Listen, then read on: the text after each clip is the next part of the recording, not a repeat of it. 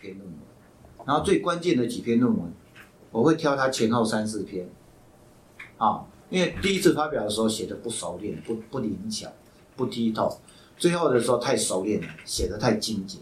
他在这中间过程有那种最容易读的时候，各挑几篇最容易读，然后就摆在桌上，摆完，我这一个题目我已经筛选过，一共就是要三十篇，参考真正要参考三十篇，摆在桌上，这边开始读，读读读，第一次读下去，我根本不是在读全部的内容，读就是把我觉得容易读懂的把它勾出来，不容易读懂，我为什么一定要读它？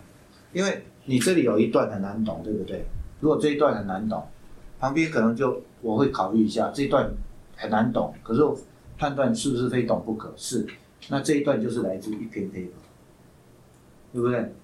我就把这一段的原始论文把它调出来，读一篇论文，用一篇论文的厚长度来懂一篇论文，绝对比用一个段落懂一篇论文容易嘛，对不对？所以很多学生都笨笨的。就以为找一篇最关键的论文，把它每一句都读懂，你就通通都懂。废话，当然是这样。但是，把一篇论文每一句都读懂是不可能的嘛？用一百篇论文读懂一篇论文才是容易的嘛？是不是？所以我每次都笑佛学社的人啊。人家那人家那个西方的用一部小一辈子这么厚的小说来解释一个观心路历程，对不对？达到了一个觉悟，这样讲，那你觉得人家写太长？你就读一个禅宗公案，用一个公案要去读懂一个人的一生，有够笨嘛！我读论文就是这样读啊，所以全部都翻过一次以后，我就知道哦，这一段好，这一段我就会在上面标注。这一段讲什么观念很清楚，容易懂；这一段容易懂，然后这一段不容易懂，判断重要，重要就再找一篇论文，翻完以后我就知道这一段这一篇什么什么什么，然后我这一段不懂，我就上面写。读某一篇，然后我论文就开始编号，随便就写读第十三篇，就是这一篇，然后把它这样趴书完了以后，我就规划出一个阅最轻松的阅读秩序，对不对？你这样翻过以后，你你你的理论都不太懂，可是你大概知道脉络嘛，是不是？这一个行这一派，谁先发明什么观念，后来谁发明什么观念，后来谁发明什么观念嘛？按你照时间次序读嘛，一定是后面的文献会用到前面的观念，你不要倒过来读嘛，是不是？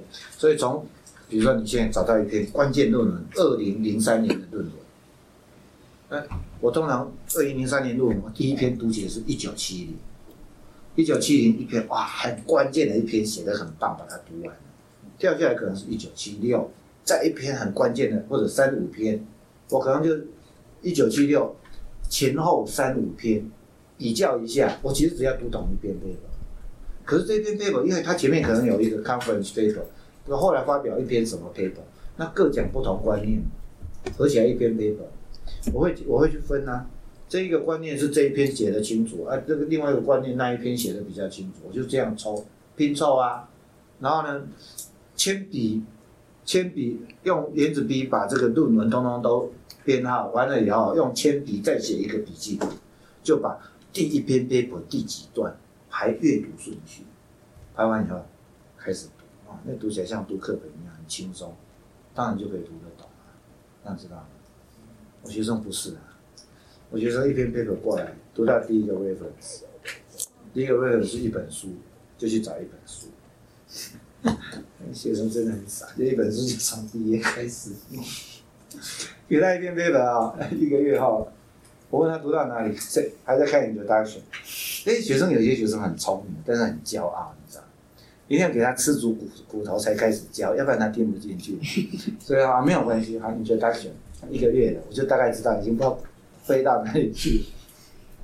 两个月后再回来，又还在读影哲大学，三个月还在读影哲大学，我不不理他。反正那个有些念博士的啊，时间够长，随他便。到第四个月的时候，跑去数学所听课，而且是数学所博士班，我这走火入魔，这个差不多可以拿来治了，就叫过来，告诉他不是这样，每一句都读懂，那个是错的。硕士班有硕士班读东西的方法，跟大学不完全不一样。老师没有在家，通通都在那边忙着发表论文。教这些东西很花时间，教了老半天，老师花时间，学生也花时间，学生花的时间是不会出论文的时间。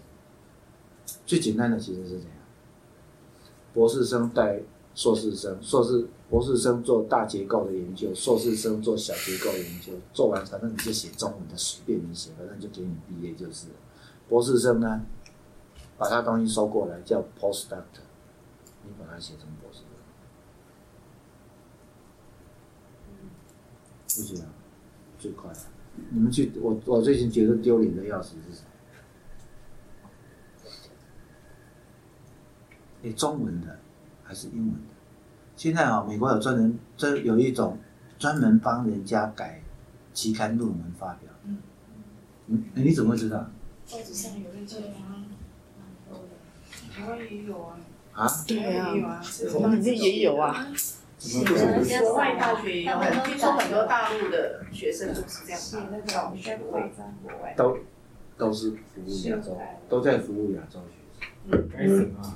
生啊。就是修修改啊修改啊，不其实有一个该写英文的论文啊，修改，我们里面也有啊，中文是帮你就是翻润润稿类似这样子。已经不是润稿了，几乎是几乎是 rewriting，对啦，整篇的几乎是 rewriting。我写中文，他帮我翻译成英文，这没有，就是全部资料都是他帮你做的，也有。那应该很贵。那不就有点像专利拥有人在干的事？那个是有中文翻译会做这种事的人，大部分都不在乎那个钱，好吧？他只要那个学位。学位啦。